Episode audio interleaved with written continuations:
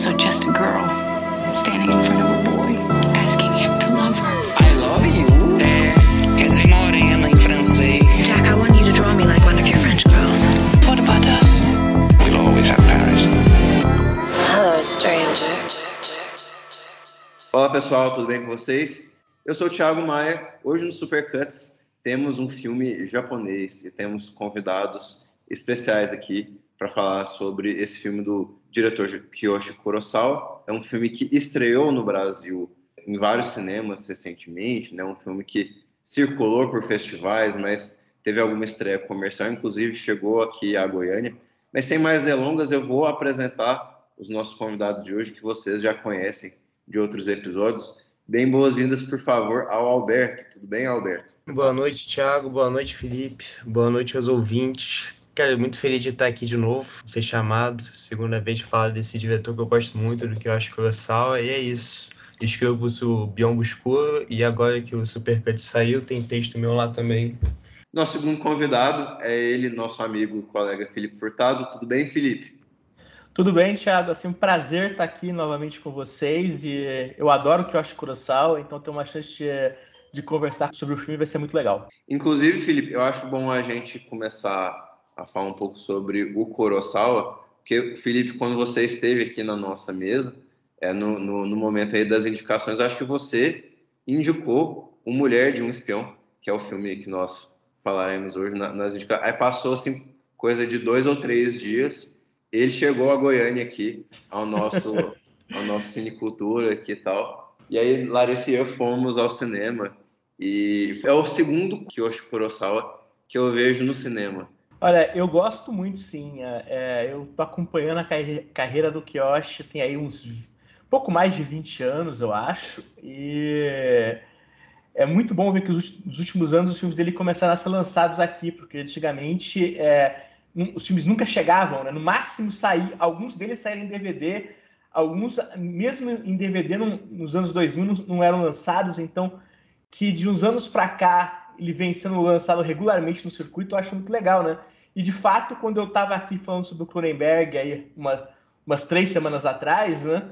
Eu lembro que eu pensei justamente falei, que, é, o que, que, eu posso recomendar? Falei, ah, o Mulher do Espião tem tá cartaz aqui no cinema em São Paulo, tá circulando pelo Brasil, né? Então eu vou aproveitar, né? Então, legal que logo depois entrou em cartaz aí em Goiânia. Comigo a relação do Colossal foi bem já depois que eu entrei nessa meio de cinefilia e acho que foi meio que uma paixão assim à primeira vista, sabe? Acho que Colossal é algo assim que eu acho que Colossal é um caminho sem volta, sabe? O primeiro filme que eu vi foi o Pulse, né, de 2001, Cairo. E, cara, nunca mais. Acho que não tem um filme que eu não goste dele. E o Mulher de Espião também é um dos meus favoritos, com certeza, dele. Doido para falar aí mais sobre ele. É, é assim, é, é, curioso como que essas coisas funcionam, né? Eu me lembro que quando eu comecei a me interessar pelo Kurosawa, é, era tão difícil ver os filmes que os primeiros filmes do Kurosawa que eu assisti, é, eu assisti eles em VHS pirata que eu comprava. Tipo, eu gastava 20 reais para um colecionador japonês te mandar uma cópia em VHS com legenda em inglês do filme. Acho que eu vi o Cura assim, o Ciência assim, o Carisma, o Pulse, assim, tipo assim. Gastei uma nota, tipo assim, gastava o preço de um DVD para pegar um VHS copiado da cópia do cara. Mas era o único jeito de ver os filmes na época, assim, você vê como que funciona, né, a passagem do tempo e a disponibilidade dos filmes. E é engraçado ver, assim, vocês acham que os esses filmes recentes dele, tipo Mulher de um Espião, o outro dele, particularmente gosto bastante, o Fim da Viagem, o Começo de Tudo. Vocês acham assim que esse trabalho mais recente dele é relevante perante as outras obras-primas assim dele? Compara pau a pau ou, ou ele é desses cineastas que já passou do seu auge? Olha, eu gosto muito dos filmes recentes, então não diria que ele passou do seu auge. Se me pedissem para listar os meus favoritos, eu acho que eu, provavelmente eu colocaria lá no topo, majoritariamente, filmes um pouco mais antigos, mas eu gosto muito de todos os filmes da última década. O que eu observo, de certa forma, é que os filmes dele, aí dos últimos 10 anos mais ou menos, geralmente foram filmes feitos com um orçamento maior no Japão, né? Então você percebe que, de certa forma, ele está mais bem inserido no mainstream do cinema japonês do que ele estava na época que ele estava fazendo o Pulse, por exemplo. Mas eu, eu acho que ele negocia isso muito bem, eu gosto bem de, de todos os filmes recentes, acho que nenhum deles não seja pelo menos muito bom, então eu acho que ele segue mantendo uma média de qualidade bem alta. Ele continua no auge até agora, eu não, não vi ele diminuir um pouco esse ritmo, essa potência que ele é. Eu acho que ele é um dos grandes diretores assim que saiu da película para o digital muito bem. Acho que tudo que ele faz hoje em dia, o, a Mulher dos Espiões deve falar sobre isso. Ele domina, ele vê que domina muito bem essa essa forma de como poucos diretores, sabe, Michael Mann ou ou Ferrar fazem, eu acho que ele é um desses grandes assim que domina o, o digital assim com uma potência muito grande todo filme que ele faz. Fim da viagem, começo de tudo, também é uma parceria assim com o Uzbequistão, com outros um monte de outros países e, e parece assim que ele usa realmente esse orçamento para viajar com a equipe dele de filmagem e tudo mais e tal. Então, o filme fica muito expansivo, é um filme meio maximalista mesmo, no, no, sentido de que ele vai e volta, vai e volta. Parece que a geografia do filme faz muito parte da, da construção ali da história, né? E o Mulher de um Espião, ele é parecido em relação a esse aspecto, não porque ele filma no Uzbequistão, ele filma em outros países, assim, mas porque ele pega um filme que talvez em outra época seria tipo um filme histórico, talvez assim com uma uma cara meio drama histórico de prestígio americano, talvez concorresse ao Oscar numa determinada época, né? E, mas aqui ele consegue ele consegue envolver muito né, a gente nessa história, né? essa drama meio misteriosa mesmo, assim, de, de, de você esconder as intenções ali do, do, dos protagonistas, dos personagens e, e, não saber quais são as intenções mas, é, verdadeiras deles, mas sempre mostrando um Japão de Primeira Guerra Mundial num, olhar muito muito realista, né? Muito muito bem filmado, pelo menos eu acho isso. Sim, é até interessante você mencionar isso, porque comparando com o filme anterior, que era um filme de viagem, e estava lá no título, e acho que todo o projeto passava muito pelo deslocamento, pela viagem, porque um, uma curiosidade sobre a Mulher do Espião é que é o primeiro filme que o Kurosawa fez na carreira dele em Kobe, que é a cidade natal dele. E esse era um dos princípios do projeto. O Hamaguchi escreveu o roteiro passando do princípio de que Kyoshi, o Raizuki Hamaguchi foi aluno do Kyoshi. Né? Kyoshi, você nunca fez um filme em Kobe, né? Você, você nunca pensou em filmar lá e o Kyoshi Kurosawa falou assim, ó, nunca tive um projeto. Ele falou, não, vou, a gente vai escrever para você então um roteiro de algo que se passa ali em Kobe. Então, assim, tem, esse detalhe, que assim, é um filme que ele fez em casa, coisa que ele nunca tinha feito. E eu concordo contigo que ele é um filme que negocia muito bem, né? Essa relação com, a, com essa ideia de filme de época de prestígio, né? Assim, dá para imaginar uma versão desse filme, sei lá, como um daqueles filmes ingleses que recebe três, quatro indicações pro Oscar, com, sei lá, com a Kyra Knightley ou algum outro ator que está sempre fazendo esse tipo de filme. Dá de imaginar uma versão disso, né? Só que ele realmente negocia isso muito bem e eu acho que tem um certo despojamento no filme, né? Inclusive, nisso, algo que o Alberto falou aí, eu acho que faz muito sentido, né? Que ele fala do digital, porque eu acho que a relação que ele cria entre esse filme de época, aqueles detalhes de, de estabelecer o momento histórico com aquela fotografia digital, que é uma fotografia muito contemporânea, né? é, eu acho que a fricção que você tem ali, ela é muito feliz e ela ajuda justamente a quebrar um pouco o que seria o filme que se perderia um pouco naquele pe peso de ser um filme de época. Né? Então, você tem um trabalho de reconstituição, de colocar você naquele período do Japão ali, do fim dos anos 30, começo dos anos 40, mas ao mesmo tempo você tem essa fotografia digital que te lembra o tempo inteiro que você está tá numa representação daquilo, que é algo que está sendo feito em 2020, que inconfundivelmente não, não podia ter sido feito lá 30, 40 anos atrás. Né? Eu acho isso bastante forte no filme. Retomando o que o Thiago falou sobre o fim da viagem, começo de tudo, eu acho que os dois ele tem essa tendência desse drama, dessa questão do medo constante político, dessa perseguição, sabe?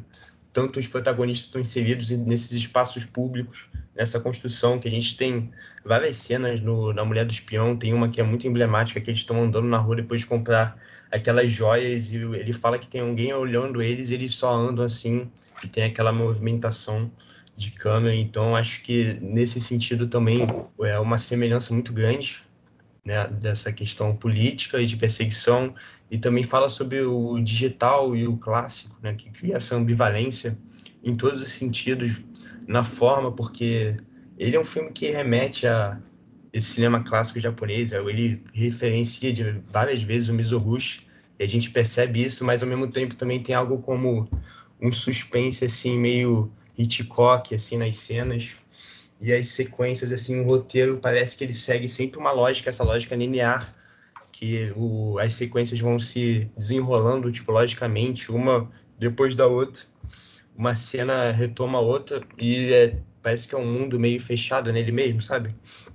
E quando chega essa fotografia mais contemporânea que a gente percebe que é símbolo do Kurosawa, que ele várias vezes ele usa, por exemplo, a iluminação, eu vejo as janelas, você vê as janelas, é quase como se eles estivessem num céu, assim, sabe? Na cena do ônibus, parece que eles estão andando no céu, e isso faz várias vezes em algum filme, tipo no Creep, por exemplo, que é um filme mais voltado ao terror, que tem a cena que eles estão na van, no final do filme, e ele sempre bota esse esses meios de condução como se ele estivesse em um lugar muito elevado, assim, num drama, assim. Eu acho que potencializa muito o digital nesse filme, na maneira como ele conduz isso, junto a essa mise-en-scène mais clássica. É, cara, eu acho que você falou um negócio muito legal, porque assim, o Kurosawa, né, ele é um cara que ele se tornou famoso, primeiramente, pelos filmes de terror, né?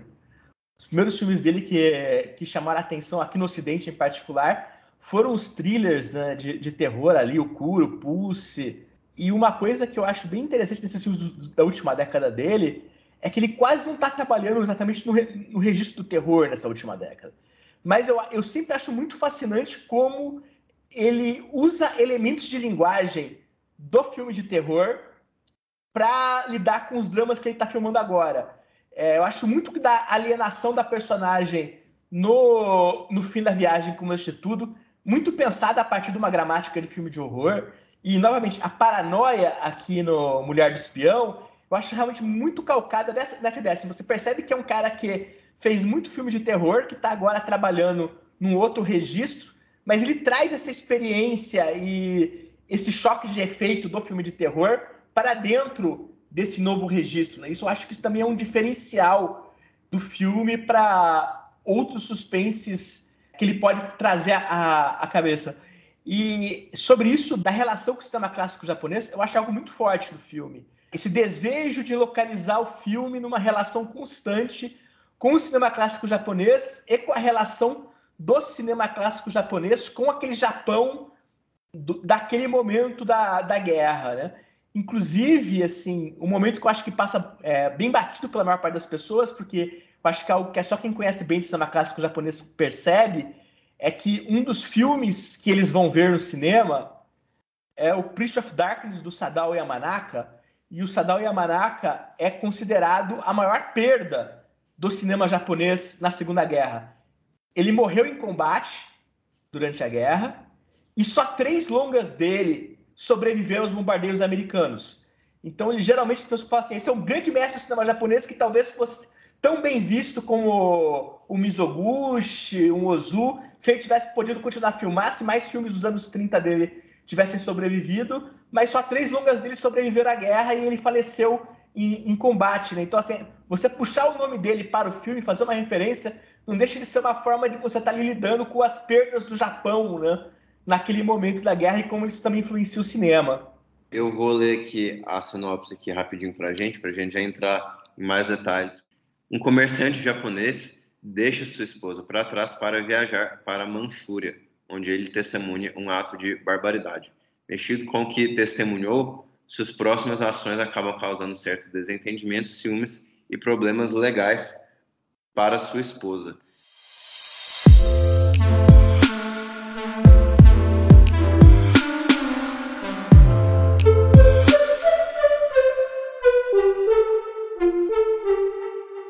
Estava procurando uma boa sinopse para o filme, eu acabei ficando com essa porque ela não dá spoiler, um spoiler maior é, de toda a trama é, que vem depois disso e tal, o, o para onde o filme vai indo depois da, da viagem à Manchúria e depois do que é visto é, na Manchúria, né?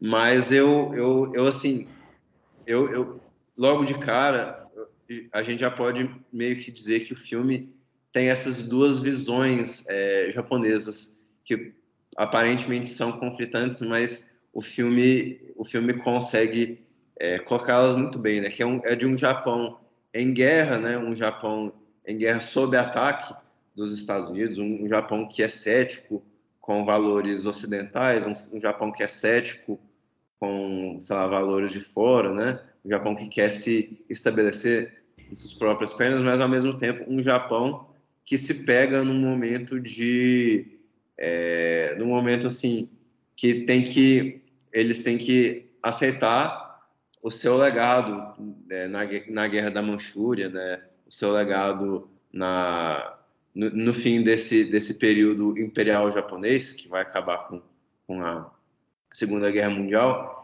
Então, o filme ele vai sambando um pouco por essas duas visões, que eu acho muito, muito interessantes, né? E o cinema tem, tem muito a ver com isso, né? O, o, acho que o filme, o Kurosawa, expõe essas noções de cinema japonês, é, dessa época de, de, de Segunda Guerra. É, tem uma cena do filme, isso não é spoiler, mas ele é, eles estão conversando, ele, aí o, o rapaz, ah, é, aposto que nesse ano é, vai ter uma obra-prima do, do, do, Mizoguchi, né? É, então, assim, é um, é um filme, o filme consegue também, além, além de contar a, a, história dele muito bem, ele consegue fazer esse comentário muito interessante a respeito do Japão da época, né? Então, logo de cara, é um desses filmes que poderia sim ser exibido num, num festival, sei lá, mais entre aspas, de prestígio, no sentido de, de, de, agradar um público mais conservador, mas ele, também ele é mais que isso, né? Ele, ele conta uma história muito interessante, mas ele, ele eu acho que ele une elementos muito, é, vários elementos ao longo da história, né? É, é, isso sim, eu acho que o filme ele tem essa relação muito ambivalente, né, com o Japão do período, porque o próprio Japão tem uma relação muito ambivalente, né, com um legado desse período, porque ao mesmo tempo você tem a questão da bomba atômica, de como você foi invadido e como os americanos passaram décadas depois lá dentro, o que, o que atinge, de certa forma, o orgulho do japonês e obriga eles a um certo tom defensivo, e ao mesmo tempo você tem o fato de que você tem o registro histórico do que, do que o governo japonês fez é, nos, seus, nos seus vizinhos asiáticos durante aqueles anos, né? que é algo que o filme está lidando diretamente. Assim, se, é, se, a gente for lá assistir, por exemplo, é, filme chinês, filme coreano durante a Segunda Guerra, invariavelmente o vilão do filme é japonês. Por quê? Porque os caras fizeram muitas barbaridades nos, seus, nos países vizinhos na época. Né?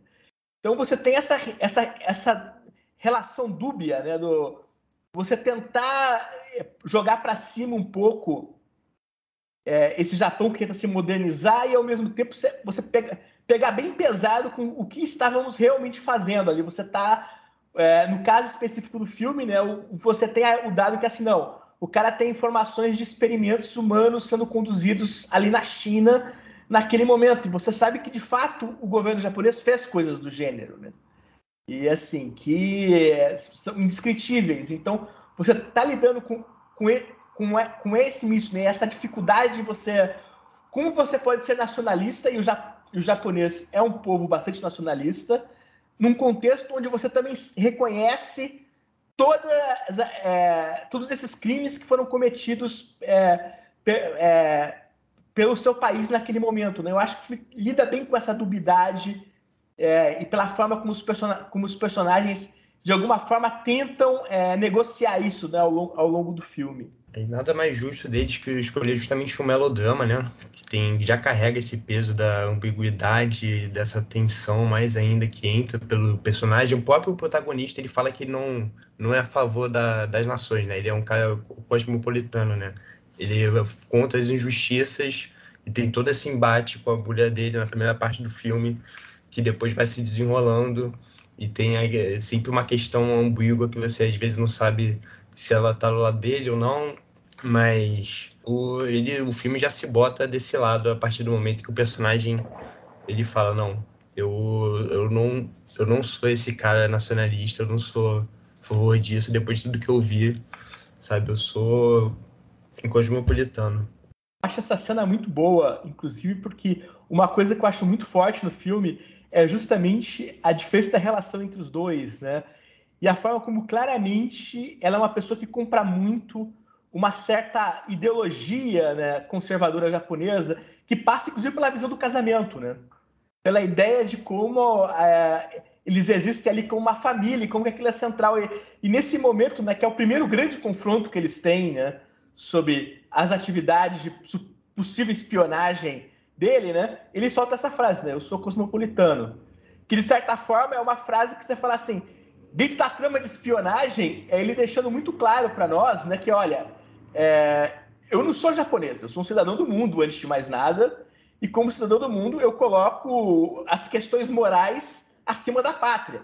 Só que também, na hora que ele está falando isso, ele também está meio que afirmando que ele não é, necessariamente segue essa mesma ideologia da família japonesa, que ela acredita plenamente. Então você tem esse conflito do casal ali, porque a dedicação dela para ele você não tem como ter certeza absoluta se ele devolve, né? Acho que parte da ambiguidade do filme tá um pouco nisso, né? Assim, é, ela é aquela mulher que acredita muito na ideia de que ela tem que ser a boa esposa e ele é o cara que tem essa lógica, né? Não, eu estou aqui para fazer o que eu acho certo.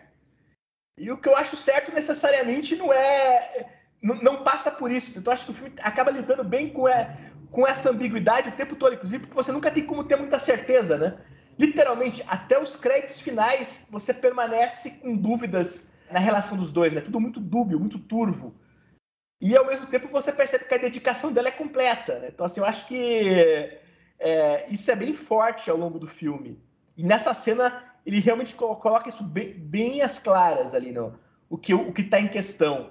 Apesar de ele já estar tá inserido nessa, desde o começo na questão da tradição japonesa, ele não é um cara que está muito ligado assim, porque você vê que desde o início ele tem aquela relação com a seda inglesa de fazer os roupas ocidentais ou do uísque importado.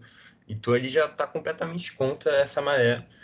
E no começo a mulher dele também aparecia, às vezes ela parecia ficar meio com o pé atrás, mas ela também seguia meio que o às vezes o desejo do marido até o, o, o general lá, o o, sub, o amigo dela de infância falar, cara, não, sabe, você tem que fazer uma escolha.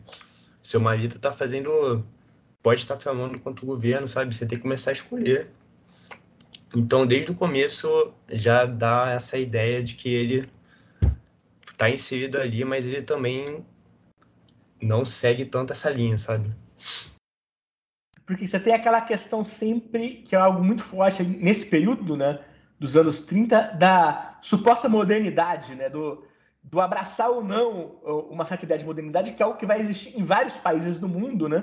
Eu acho que está bem representado ali no casal, porque eles de fato têm essa lógica. E ao mesmo tempo, né, é aquilo, né? É, o cara é cosmopolitano, ele é moderno, não sei o quê. Mas na hora que é do interesse dele fazer valer do, do, da, da, lógica patriarcal japonesa, ele também faz, né? Porque na hora que ele precisa falar assim, você é minha esposa, você tem que, ser, tem que seguir, né? Ele também puxa o cartãozinho na hora, né? Chegar assim, não, não. Você é, eu sei o que é bom para você e você tem que me ouvir, né? Nessa hora que é interesse dele é, é automático, né? No, vamos aqui a, a, é, aproveitar disso, né? Aí no outro momento, não, não, não, não é bem assim. Então tem todas essas ambiguidades na, na construção do retrato, né? Do, dos personagens. Eu acho muito interessante o contexto no qual essa, essa frase do ah, sou cosmopolita e tal, eu, eu me importo, eu não tenho nação, assim, né? É, é muito uma frase é, que a gente associa mais a um, um contexto mais atual, né? E é, funciona como um, mini, mini, lembrete que esse filme é, foi, foi escrito assim é, hoje e tal, porque a gente associa um mundo de globalização e internet, sei lá e tal, e, e, e aqui o cara tá falando isso num, num contexto de, é, de, de, guerra, né? Num contexto assim de que é, é para você ser o mais fervoroso possível no seu nacionalismo, né? Afinal de contas, é, tal país está te bombardeando, é, sei lá o que, né? Tal país está é, eventualmente, assim, os Estados Unidos proíbe o comércio de petróleo do, do Japão, né? E então, e, e ele não, assim, eu, eu sou cosmopolita e tal. É, no contexto do filme, eu acho que fica, a gente olha para essa frase assim, é difícil não olhá-la sob uma visão meio arrogante do, do personagem, né? Assim, é difícil você não ter essa impressão, por mais que é, to todos que sabem do, dos horrores japoneses assim na, na, na Manchúria, né? Todos que sabem um pouquinho dessa história real, né? Sabem que ele está certo nessa, cri, nessa, nessa crítica, né? Mas ao mesmo tempo esse personagem não, não tem muita, é, não está muito claro é, se os valores dele são da boca para fora, se ele realmente acredita nesse senso de justiça ou se é algo meio chauvinista mesmo. Então fica bem, fica bem ambíguo no bom sentido, né? Essa questão eu, eu gosto bastante. É, eu acho que esse, eu acho que nesse ponto a gente acaba entrando em como certas questões elas são retomadas ao longo da história, porque isso era um ponto muito relevante das discussões dos anos 30 e que volta depois a ser muito relevante anos depois, né?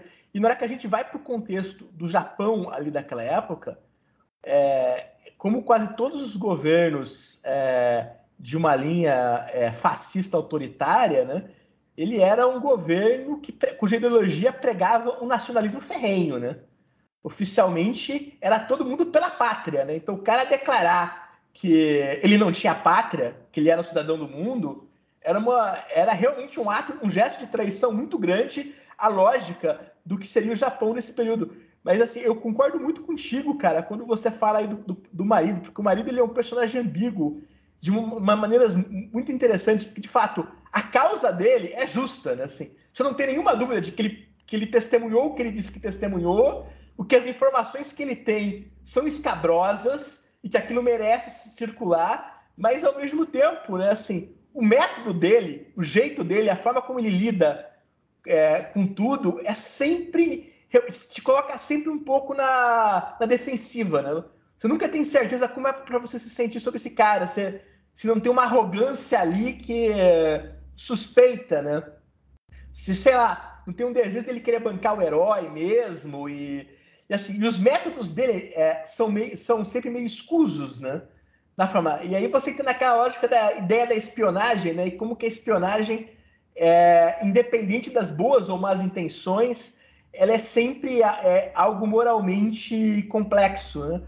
O, nisso, o filme é, traz muitamente Hitchcock. Todos os filmes de espionagem do Hitchcock são quase invariavelmente filmes sobre canalice de uma maneira ou outra. Assim, o espião do Hitchcock nunca é, é um cara legal, mesmo que a causa dele seja a mais correta possível. Tipo, assistir um filme como um Interlúdio, onde você tem dois personagens tramando é, para pegar o nazista e ainda assim o próprio Hitchcock fala assim, não, mas dentro da lógica dramática do que está acontecendo ali, o Claude Rains é a vítima. Ele é um nazista filha da puta, mas assim, ele é o cara que está sofrendo o negócio. Assim, você colocou uma mulher na casa dele com o objetivo de, de explorar ele. Assim, então você cria, cria aquela relação assim, ó. O personagem do Cary Grant está certo? Ele está certo, moralmente ele está corretíssimo, mas os atos dele naquele momento não são os atos mais simpáticos do mundo. A forma como você está fazendo para pegar aquele cara não é a, a, melhor forma do mundo. Assim, os filmes do Hitchcock de espionagem, isso sempre re, é, recorre muito. assim. O espião nunca é um cara legal. Ele pode estar. Tá, o resultado é positivo, digamos assim. Né? No caso do interlúdio, você pegou um nazista. Isso é bom. Mas assim, o método para você chegar lá é sempre um método meio escuso, assim, no, que não reflete bem nas personagens em si. E eu acho que o Mulher do Espião meio que trabalha com isso. Tipo assim, o cara tá tentando fazer algo que é bom, expor ali os experimentos que os japoneses estão fazendo na, na China. Mas assim, a forma como ele se comporta para fazer isso, as coisas que são cometidas, a maneira que, que pessoas são sacrificadas no, ao longo do processo, nada disso reflete muito positivamente nos personagens. Então, eu acho que o filme faz isso com bastante força ao longo da duração dele. É, tem até uma hora que a esposa fala pra ele assim, cara, se você é o espião, então eu sou a mulher do espião, né? Fala o título do filme, mas ele fala que não, cara, óbvio que eu não sou o espião e você não é a mulher do espião. Porque é isso, né? Se ele fosse o espião, ele é o pior espião do mundo, pô. Porque as coisas vão se acrescentando como se fosse uma bola de neve. Primeiro ele viaja, chega a mulher e parece que dá a entender várias vezes no filme que talvez tenha alguma relação, assim, diamante. E no final do filme fala que vai para os Estados Unidos, aí começa a bifurcar as coisas, né? Leva ela no barco, que não pode ir junto. Aí não sabe o que está acontecendo com o marido. Aí descobrem, não sei como, descobrem a denúncia. E ela tá com o filme, aí vai passar o filme, aí é o filme deles, não é o filme. Aí, tanto que ela fica maluca, né, cara? Porque, pô, tu casar com um cara desse, pô, tem tu que vai totalmente ambivalente depois do filme, assim, que ela fala, cara, o que, que é isso? Começa a rir, para no, no hospício. Até o final você não sabe se ele morreu. Na verdade, ele fala, né? Eu acho que na, nos créditos foi confirmado, mas eu, o, o óbito era falso. Pois é, você mantém essa ambiguidade até o final, né? É, ele morreu ou ele não morreu? É, se, ele, se ele não morreu, ele intencionalmente fingiu a morte para ela não achar ele? É isso que aconteceu? Você fica continuando mantendo é, aquelas ambiguidades todas, assim, porque você realmente não tem muito como saber como ele se posiciona em relação a ela, de fato, né?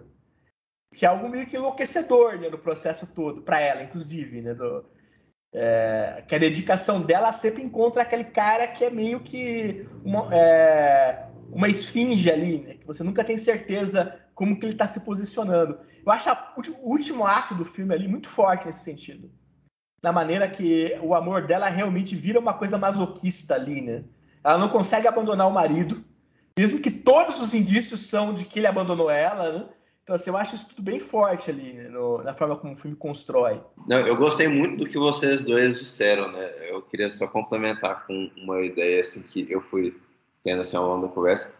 É, ao longo do filme, é, a palavra espião, ela, ela, ela já vem carregada de uma certa conotação também, né? Ela não, ela não é uma palavra ali num vácuo, né? É, espião, no, no, contexto do filme, significa alguém que tá... É, é, algo meio sujo, assim, né? Algo meio assim, ah, você... É, sei lá, você é um espião e, e você pode ser preso, você pode ser investigado por espionagem e tal. Mas não, não é só isso, né? É também o fato de que, sendo um espião, sendo um possível espião, isso quase que, é, quase que certeza colocaria ele num, num, num, cenário de possivelmente trabalhar para um outro país ou um outro agente, né? E eu acho que o, filme meio que mostra para a gente que esse personagem ele é fundamentalmente egoísta, né? Então, então tem uma cena que, que ela, ah, porque você agora é um espião, né?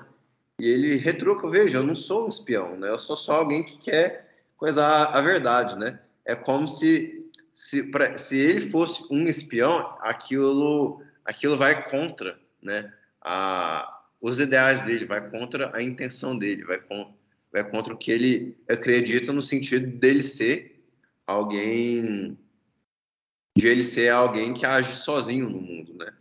Então, assim, uma interpretação possível do filme na verdade, eu acho essa, assim, o, o, o marido, o Yakuza, Yaku, enfim, é, esqueci o nome.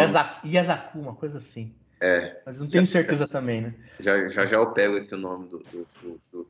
Mas o marido, é, ele, muito provavelmente, é um personagem também fundamentalmente egoísta, né? E entra no fato dele, dele ali ser... Entrar, usar essa carta do, do moderninho, do cosmopolita, para, enfim, agir em interesse próprio e, e ali se separar da esposa num, numa, num contexto meio é, contexto bem assim discutível para dizer o mínimo, né? E, e, a, e, a, história da esposa tem esse, esse tom, né? Esse tom mais trágico, né?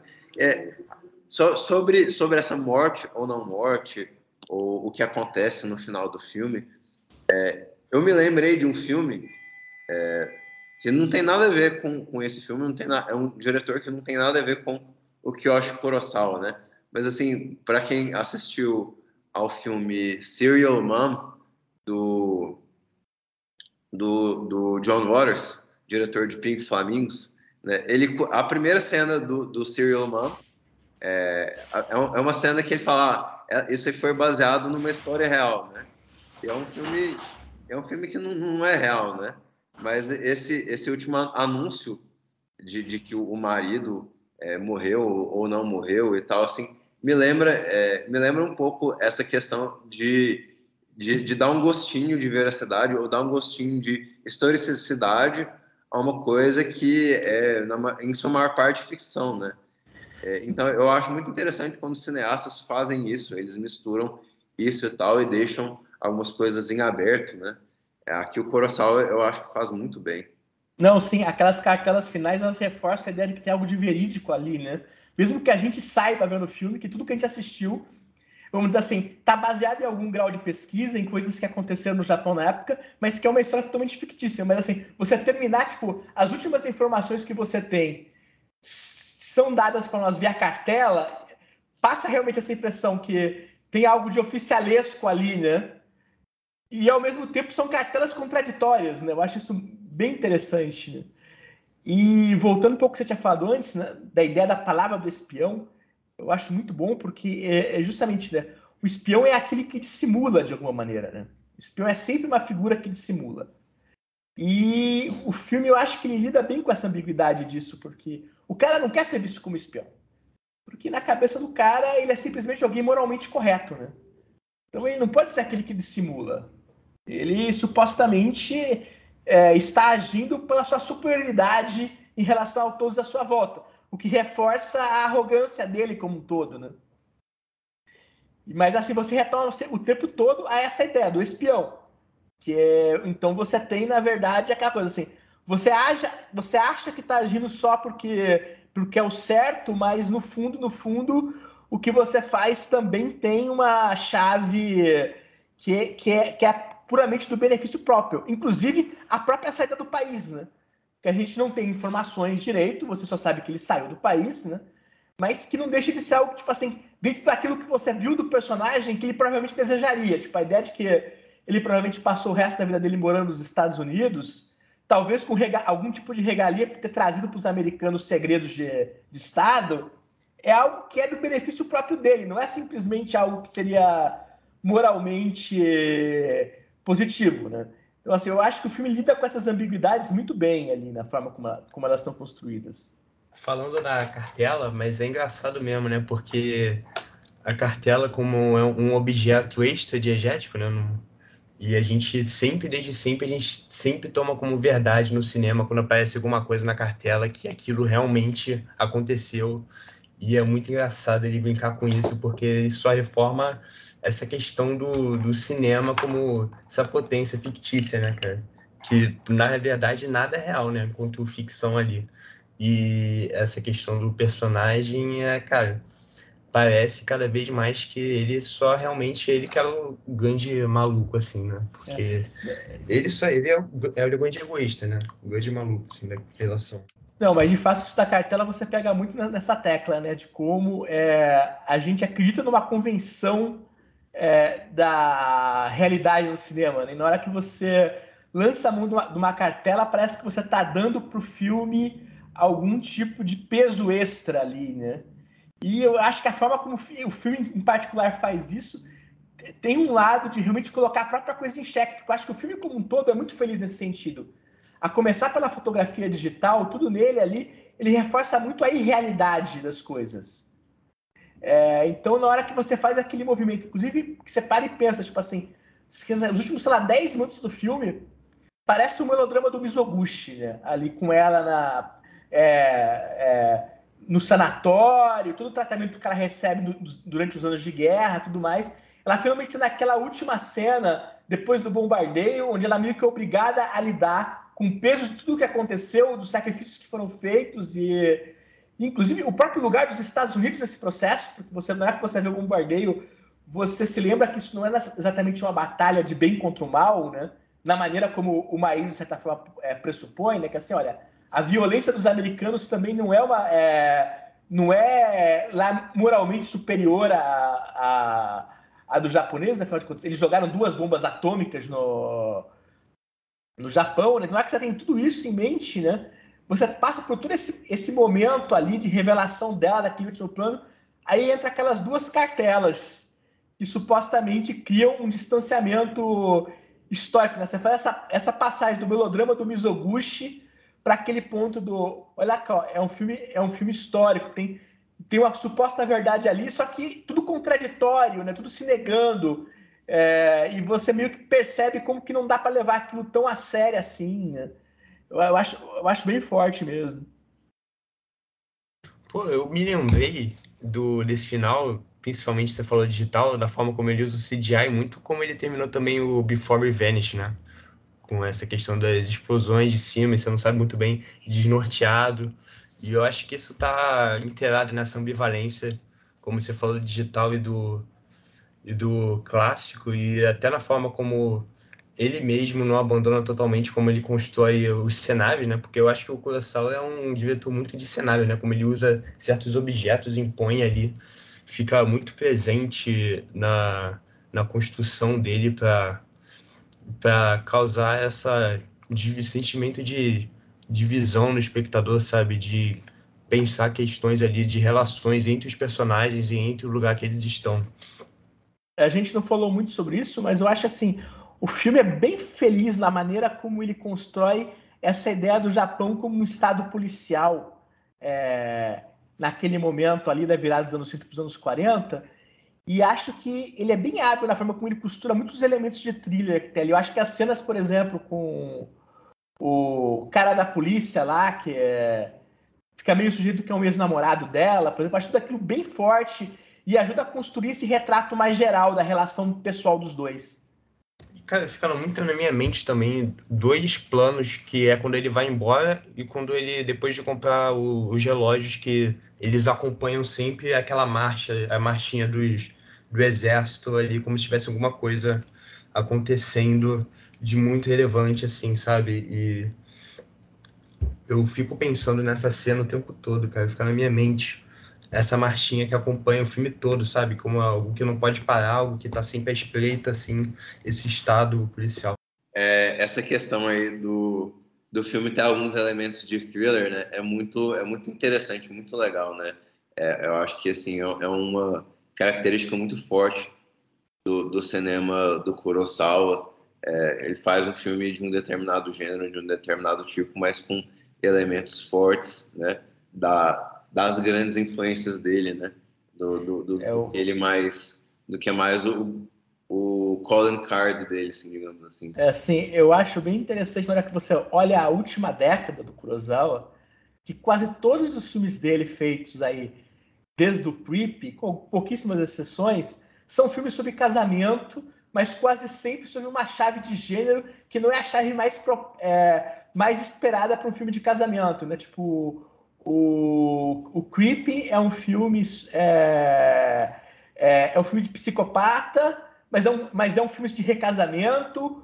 O, tem o outro lá que é invasão alienígena, mas é que também é uma história de, do casal se reaproximando. Tem o filme de fantasma, esse é um filme de espionagem mas ele sempre, as maneiras que ele encontra para filtrar essa discussão do casal através de chaves de gênero que não são as chaves mais esperadas, eu acho muito feliz, muito interessante. Inclusive, essa cena que é revelado, tipo assim, é, eles põem a, a esposa na, na, cadeira, Satoko, se não me engano o nome da esposa, põem a Satoko na cadeira para ser confrontada com a traição que ela está cometendo com o Japão, né? E aí, eventualmente, é, um, é o filme caseiro lá do, do, do marido. E aquela cena é muito tensa, né? Aquela cena tem um, um grau de tensão muito alto. Assim, você fica, putz, o que, que vai acontecer com ela? É um momento muito, muito interessante do filme. Eu adorei o filme mesmo. A gente é, é um filme também assim que é bom a gente não falar. Eu sinto que é bom a gente não falar ele a exaustão para o pessoal ver o filme mesmo. Assim, é, é desses é desses trabalhos que acho que vale mais a pena a pessoa assistir, né? Porque para mim foi um filme que eu comecei gostando, eu comecei achando interessante, mas eu fui comprando mais e mais o filme ao longo do tempo, assim, eu, eu fui achando o filme mais interessante. Teve um pouco de, é, de uma vibe slow burn para mim, mas eu acho que ele vale um 8 aí, é, muito bem dado para mim.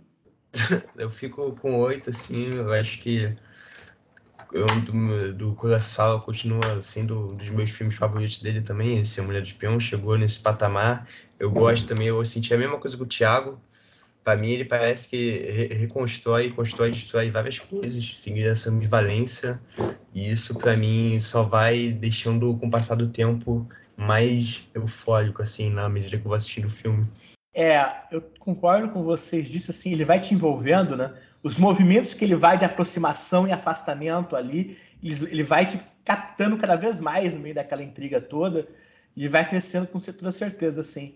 Eu vou dar 8,5. Eu revi o filme hoje de manhã para o podcast. Era 8, depois de rever hoje de manhã, estou subindo para 8,5. Assim, na segunda visão, é, cresceu um pouquinho, então subiu um pouquinho a nota. Tô vendo que eu preciso rever o filme também.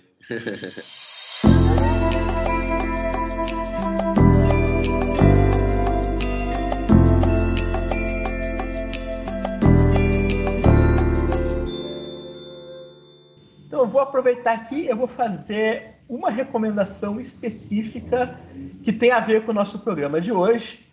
É, eu vou recomendar aqui um dos meus filmes favoritos do Akira Kurosawa, que é pouco visto, que é o Não Lamento a Minha Juventude, que é um filme de 1946 que o, que o Akira Kurosawa fez, que é o primeiro filme que foi feito no Japão sobre o período do... É, de, de, depois da guerra sobre o período do, do, do, governo fascista japonês, né? Que é um filme sobre movimento estudantil nos anos 30 no Japão. Eu acho um dos melhores filmes do Kurosawa, assim, acho que ele tem um trabalho muito grande de, de construir o que teriam sido as tentativas de oposição ao, é, à ideologia vigente no Japão nos anos 30. E eu acho que é um filme que acaba dando alguns bons contextos pro é, pro Mulher do Espião, assim. Eu acho que ele não está atualmente em nenhum serviço de streaming, mas é, a Versátil lançou, se eu não me engano, ele, e não deve ser um filme tão difícil de conseguir por aí, para quem tem interesse. E não é um dos filmes mais famosos do Kurosawa, mas eu acho que está entre os melhores trabalhos dele e, e, e, e, é, e tem realmente esse valor histórico de ter sido a primeira tentativa no cinema japonês, no pós-guerra, de tentar dar conta de um pouco do que havia sido os anos anteriores. assim né? E é um painel ali sobre os anos 30, começo dos anos 40 no, no Japão, pelo ponto de vista de vários estudantes. Vale muito a pena ver. A minha indicação, eu podia indicar qualquer um, acho que do Mizoguchi ou Hitchcock, mas quero indicar outro filme contemporâneo também, que fala sobre espionagem, amor e melodrama, que é A Espiã, né, do Verhoeven, que eu gosto muito particularmente. Eu não acho que seja um filme tão famoso dele assim. Acho que é o primeiro depois que ele volta para Holanda, mas que eu, pra mim, eu acho que tem a ver, cara. Depois de ver esse filme, eu fiquei com muita vontade de rever Espiã. Então fica a indicação aí também. Minhas indicações hoje também vão ser breves. Quero comentar a respeito de um episódio sobre o Drive My Car, do Ryusuke é, Hamaguchi, que fizemos eu, Larissa, Gabriel Carvalho e o Márcio Stalin. Né? A gente fez aí logo antes da premiação do Oscar, tá? É um dos nossos episódios recentes e ficou muito bacana. Acho que é, fica a dica para o filme, que está na MUBI, e o episódio que nós fizemos aí também. É, é, a minha outra indicação é, não, não, tem muito a ver com Kyoshi Kurosawa, mas é, é uma série que está passando no Japão e nós, eu e Larissa, começamos esses dias, que é o Tokyo Vice, que é uma série produzida pelo Michael Mann e o Michael Mann dirige o primeiro episódio. É, tá na HBO Max e o personagem principal é interpretado pelo Ansel Elgort. E é um filme que está quase é, todo em japonês, tem algumas é, cenas de, de diálogo em inglês mesmo, né? É, mas é dessas séries que você fica, desses, desses produtos audiovisuais que você fica assim, puta, é, esse ator e essa atriz realmente tiveram que aprender essa outra língua para fazer, né? Eu, eu lembrei, é, não em nível de atuação, mas assim, eu lembrei da Marion Cotillard é, falando um polonês no, no, no, Era Uma Vez em Nova York, que eu não, eu não sou expert de polonês, assim, mas no meu ouvido foi um polonês, assim, super, super, é, super fluente e aparente, e, enfim, mas o, o, é uma série legal, assim, uma série que lembra, é, tem essa vibe do Michael Mann, de uma série de ação investigativa e tal. Eu não estava dando muito, eu acabei gostando bastante do, do primeiro episódio. Né? Eu acho que assim, é uma dessas. Assim, tem, tem a assinatura do Michael Mann, por isso que é muito bom, por isso que é muito interessante. E os outros episódios não têm essa mesma. É, esse mesmo apreço cinematográfico, mas são legais, assim, então não terminei essa série ainda, mas eu, estou gostando do que eu estou vendo. Eu estou achando muito, muito bacana esse produto aí da HBO Max. E a última dica é para um filme que está saindo da MUBI aí no fim do mês, é, mas é, é, um filme que eu acho que é um, é um candidato sério assim para porventura retornar em algum outro serviço de streaming, porque ele estava no Belas Artes, agora ele está na MUBI. É, enfim, é o Império dos Sonhos, o Inland Empire do David Lynch. É, é um filme desses assim que não é uma dica para todo mundo, assim, não é uma dica é, sem, não é uma dica nem nem para assim é, conhecedores do David Lynch, porque é um, é um dos filmes mais esquisitos do David Lynch e tal, mas é um filme que eu pessoalmente acho muito interessante. E é, uma, é um único filme longa-metragem do David Lynch na MUBI. É, ele tem alguns curtas dele na MUBI, então acho que vale a visão ou a revisão, assim, para quem tem um tempo que, que assistiu, do Império dos Sonhos do, do David Lynch. E é isso, pessoal. É, muito obrigado a todos que nos ouviram até aqui. Quero agradecer ao Alberto, agradecer ao Felipe. Deixar o espaço aí para vocês dois deixarem aí os seus jabás, onde o pessoal pode acompanhar o trabalho de vocês. É, como sempre falo, né? Eu tô lá no meu blog, né, o Anotações cinéfilo.com, para quem tiver interesse, tem bastante coisa lá sobre muitos filmes. Inclusive, já escrevi em outras oportunidades sobre o Kurosawa, dá de encontrar lá. É, e também lembrando que eu tenho meu podcast que está meio parado, mas eu espero que volte logo, né, o, o Detour, sobre filmes de gênero. Então, assim, seriam os meus lugares óbvios, além do meu letterbox, onde eu estou sempre escrevendo todos os dias, pelo menos ali, uma pílula, né, sobre cada filme que eu vejo, né? Inclusive, escrevi hoje sobre a Mulher de Espião, que eu revi hoje de manhã. Então é isso, gente. Obrigado novamente aqui pelo convite, Thiago. Sempre um prazer conversar com vocês. Para mim, vocês podem me encontrar no site do Biombo Escuro, que é, foi criado como um coletivo de cinema da PUC Rio. E eu ainda escrevo bastante para lá. A gente cobre festivais, a gente fala sobre os lançamentos e filmes, mais textos, mais ensaios sobre o cinema brasileiro no geral, os temas. E também agora tem texto meu no Supercuts, então você pode me encontrar lá também. E eu agradeço, eu agradeço de novo, Thiago, pelo convite. Foi muito bom conversar sobre o que eu acho que foi sala. É isso. É isso aí, pessoal. Vocês podem encontrar o Alberto mesmo no site do Supercuts. Ele deixou dois textos para a gente muito bacana, é, muito bacanas os textos assim. A gente tem tá, tá estreando o site e estamos é, com muito carinho para dar uma curadoria de material para vocês muito bacana aí nas próximas semanas. É, mas por enquanto estamos começando, mas já temos alguns textos bacanas para vocês irem conferindo, além da gente eventualmente postar os nossos episódios. Podem nos seguirem nas redes sociais em super, supercutspod, né? Para gente seguir o que, o que a gente anda publicando, o que a gente anda é, gravando em termos de episódio e de material. Mas muito obrigado ao Felipe, muito obrigado ao Alberto também, que estão participando aqui mais uma vez já são convidados cativos nossos. E obrigado aos ouvintes que chegaram até aqui. Até a próxima, pessoal. E é isso. Tchau, tchau. Grande abraço a todos.